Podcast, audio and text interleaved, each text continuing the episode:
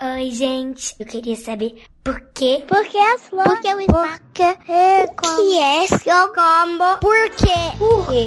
Por que as flores? Olá, pequenos ouvintes, sejam bem-vindos ao Psy Kids. Sai, kids, porque sim não é a resposta.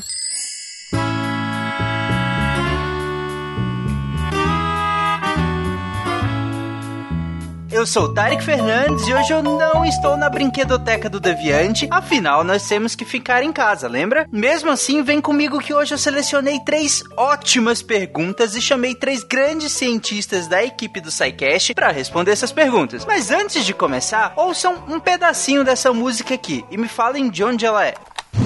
Eu me remexo muito, eu me remexo muito, eu me remexo muito, remexo muito. E aí, descobriram? Exatamente, ela é do Madagascar. Um ótimo filme.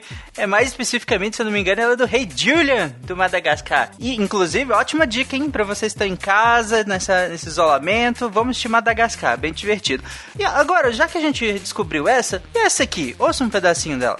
E eu fico um pouco louco, um pouquitito louco. Eu fico tão confuso, eu entro em parafuso. Me alegro, me deduzo, que sou mesmo um pouco louco.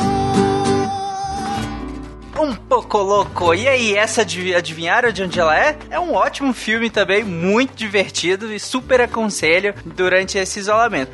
Mas, durante essas duas músicas que eu coloquei pra vocês, vocês ficaram parados? Ou vocês ficaram batendo os pezinhos? Ou que deu a vontade de dançar, de levantar e sair dan- dançando? São duas músicas extremamente dançantes, né? Então, eu fiz essa abertura porque, bom, duas indicações de filme pra vocês aí né, que estão em casa e também porque introduz a nossa primeira pergunta, que é da Maria Emanuele, de 8 anos, e ela perguntou isso.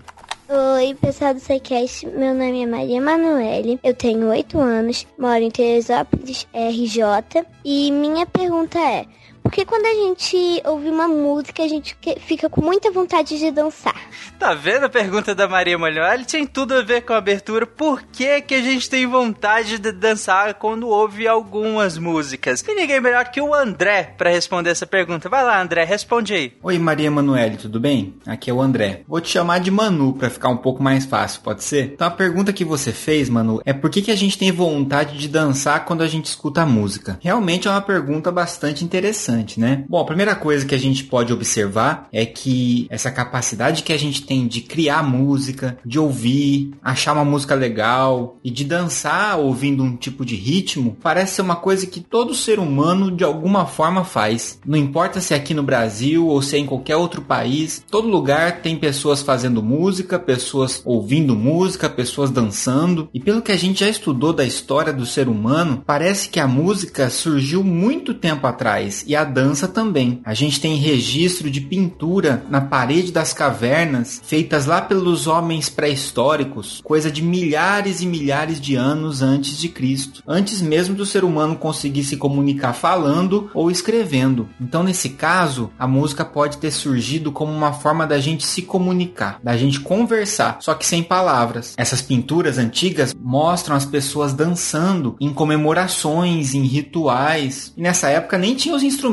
que a gente tem hoje, não tinha violão, não tinha guitarra. Provavelmente o primeiro instrumento musical que foi usado foi a própria voz. As pessoas que dançavam também acabavam tendo um pouco mais de coordenação motora, conseguiam mexer melhor nas ferramentas, conseguiam se equilibrar melhor e talvez isso tenha também alguma vantagem no sentido de que essas pessoas tinham mais chance de conseguir sobreviver. E se elas sobrevivem, elas conseguem gerar filhos e esses filhos que sobrevivem geram outros filhos que chegam até nós. Então essa capacidade de dançar, de movimentar o corpo de acordo com um ritmo que você consegue ouvir, mostra uma grande capacidade de coordenação. A gente sabe, inclusive, que bebês a partir de uns 5 meses até chegar nos 2 anos de idade entendem muitas vezes melhor a linguagem da música, os ritmos e etc, do que a conversa, do que a fala. Além disso, é gostoso ouvir música, né? Sabe quando você tá com sede e você bebe água água e é bem gostoso beber água quando tá com sede? Ou quando você tá com fome e você come e a comida parece que fica até mais gostosa porque você tava com fome? Então, essa sensação gostosa de beber água quando tá com sede ou de comer quando tá com fome é como se fosse o seu cérebro te dando um prêmio. Seu cérebro te avisou: "Tô com fome". Você foi lá, comeu e ele te dá um prêmio. Esse prêmio é você se sentir bem. O seu cérebro fala: "Tô com sede". Você vai lá e bebe água. Você sente uma sensação gostosa bebendo água. É um prêmio que ele tá te dando que você fez uma coisa que ele queria e que era importante para você sobreviver. Esse prêmio, essa sensação de bem-estar, acontece também quando a gente ouve uma música, principalmente se forem músicas que a gente gosta. Isso também faz com que a gente fique bastante conectado a essas músicas e acabe se envolvendo um pouco mais. E aí, principalmente se forem músicas animadas, que tiver um instrumento de percussão, por exemplo, uma bateria, ou até mesmo um instrumento musical que é o baixo, que faz um barulho bem grave, esses sons da bateria e do barulho grave do baixo, eles vibram numa frequência que a gente consegue perceber no nosso próprio corpo. Talvez você já tenha ido numa festa com uma música alta ou tenha ficado perto de um instrumento musical desse tipo e consegue perceber às vezes que até o nosso peito começa a vibrar quando esses instrumentos são tocados. E aí fica mais difícil ainda não dançar, porque você está sendo estimulado fisicamente por essa sensação. Mas aí talvez alguém fale assim: "Ah, mas eu não tenho vontade de dançar quando eu ouço música". E eu mesmo posso falar: "Nossa, mas eu, André, sou péssimo dançarino. Eu prefiro não dançar na frente dos outros para não passar vergonha". Mas mesmo essas pessoas acabam de alguma forma se mexendo um pouquinho. Pode ser um pezinho batendo no canto, pode ser os dedos da mão batendo na mesa, pode ser algumas palmas, pode ser a cabeça balançando, mas o fato é que o nosso cérebro responde muito bem à música e de um jeito muito diferente do que responde a qualquer outro barulho. Por exemplo, se alguém pegar um violão e ficar batendo só nas cordas sem fazer nada direito, o seu cérebro não vai interpretar aquilo como música, vai interpretar como sendo um barulho qualquer. Então, Manu, a gente não tem uma resposta exata de por que, que a gente dança, qual que é a função disso, né? Mas a gente sabe que a gente dança primeiro, porque o nosso cérebro consegue pegar esse som produzido de uma forma organizada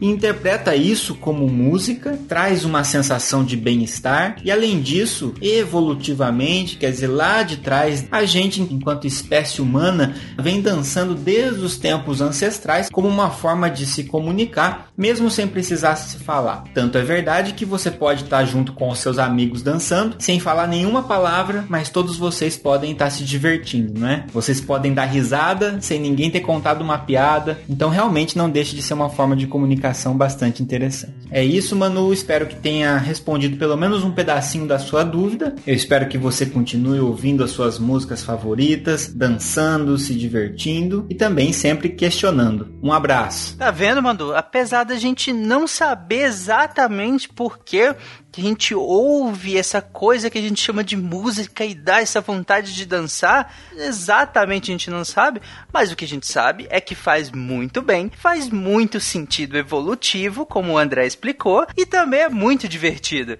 Então, já que você tá em casa aí, aproveita para dançar, bota uma música, vai dançar. Tem vários jogos, inclusive de videogame, mas você mesmo não tendo nenhum desses, nem é preciso. É só colocar uma música e simplesmente dançar e se divertir. Inclusive, ouça ritmos novos. Eu faço um desafio para você, Nanu. É, eu imagino que você tem um estilo musical que você goste, né? Pra caramba. Eu não sei qual é, mas eu imagino que tenha. Ou todo mundo que, todas as crianças que estiverem ouvindo, também imagino que vocês tenham seus estilos musicais preferidos.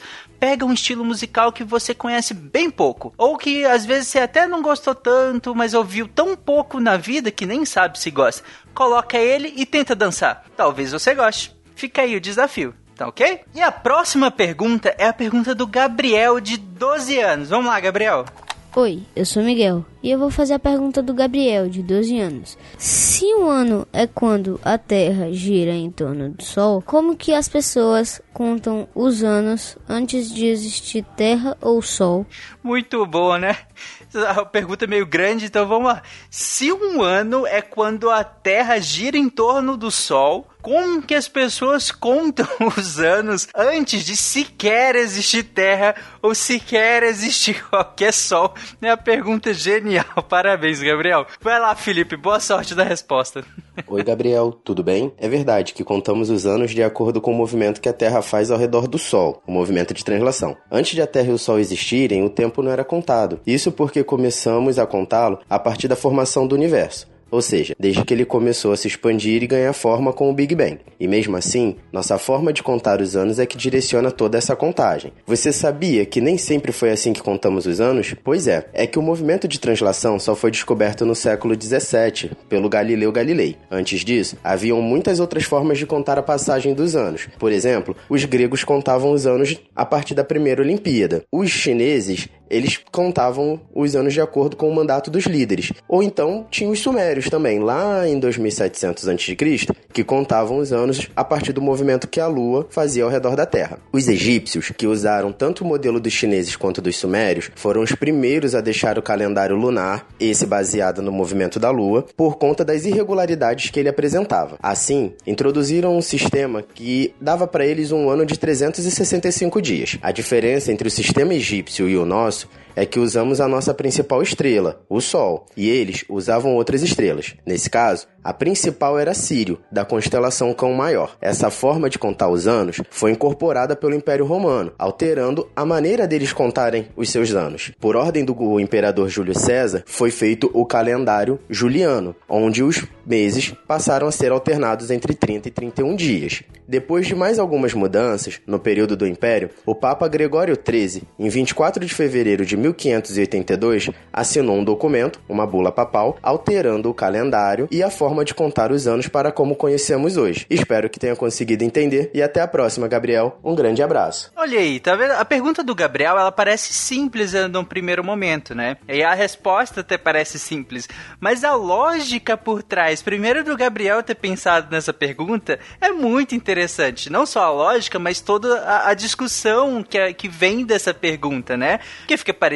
que a nossa maneira de contar os anos, ou os dias, ou as horas, elas foi sempre assim. E não foi. Como o Felipe falou, a gente já chegou a usar a lua, já usou regimes políticos, estrelas, enfim. Nós tivemos várias maneiras diferentes de fazer essa contagem da passagem do tempo. E hoje a gente tem uma maneira que até então é a maneira mais consolidada de fazer essa contagem. Então, valeu pela pergunta, Gabriel. E a próxima pergunta é a da Letícia, de 5 anos. Vamos lá, Letícia. Inclusive, ela faz uma pergunta sobre uma coisa que eu já sofri muito também. Vai lá, Letícia.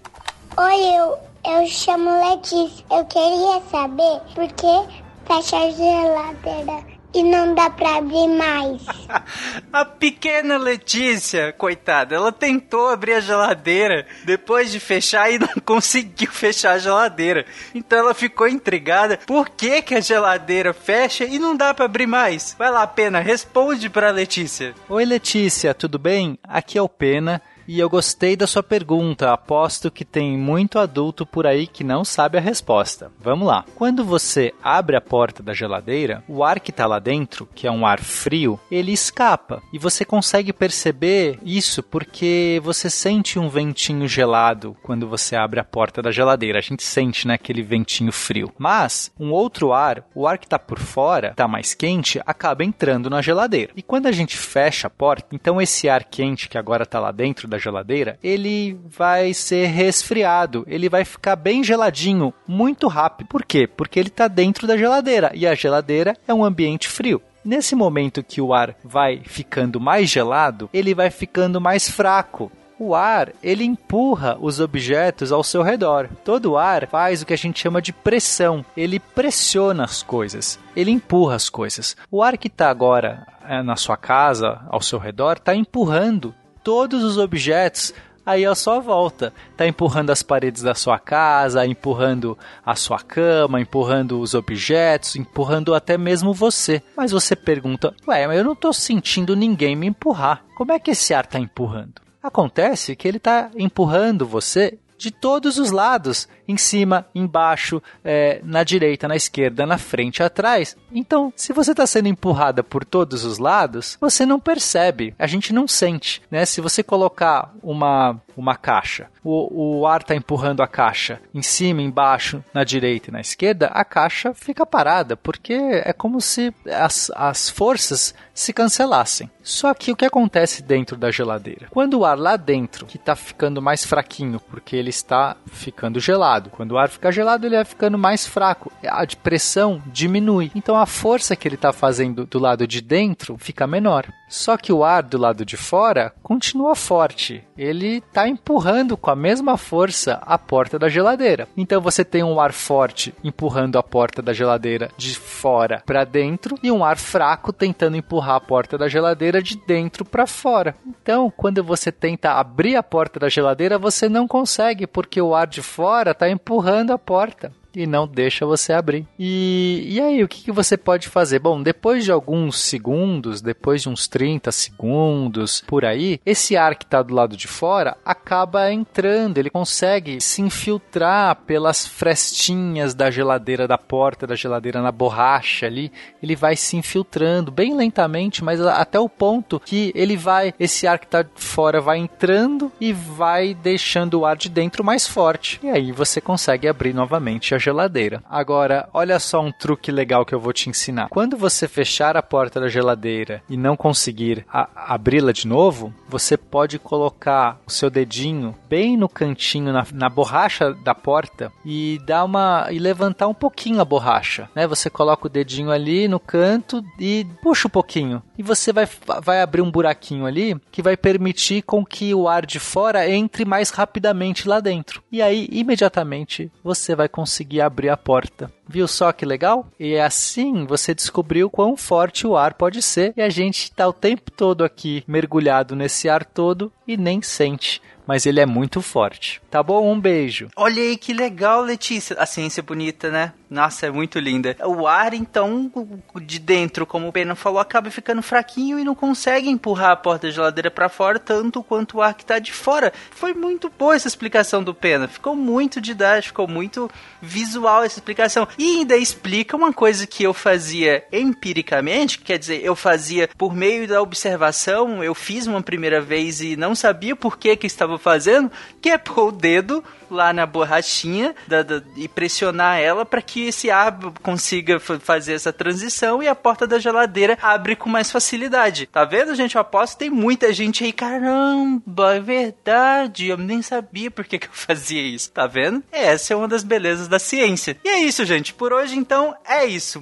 Nos mandem mais perguntas. Eu tenho certeza que se você tem um intrépido pequeno perguntador em casa, nós podemos te livrar de uma série de enrascadas e perguntas legais que eles fazem nos mande essa pergunta, grave e nos mande. Inclusive, eu faço aqui um pequeno apelo que nós temos poucas perguntas relacionadas à alimentação e relacionadas a computadores. Não é possível, crianças, que vocês não queiram saber nada sobre alimentação ou sobre computadores, ou celulares que seja também, ou sobre os aparelhos eletrodomésticos que vocês têm em casa. Enfim, tem, nós temos poucas perguntas disso. Será que vocês estão sabendo tudo sobre comida? Sobre computadores? Pois é, se não, nos mande a sua pergunta, tá bom? E aí você pode mandar, ou peço para o pai de vocês mandar, ou para a mamãe de vocês mandar, para contato arroba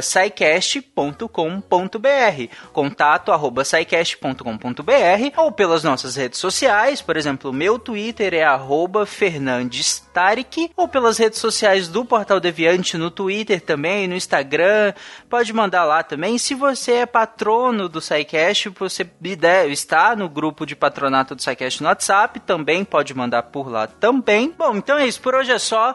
Lembrem de assistir os filmes que eu indiquei, o Madagascar e o Coco, A Vida é uma Festa. Vejam, dancem, se divirtam em casa. Um beijo e até semana que vem.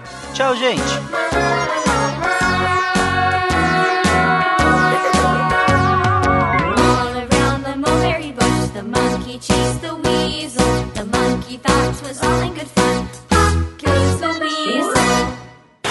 Esse podcast foi editado por Nativa Multimídia.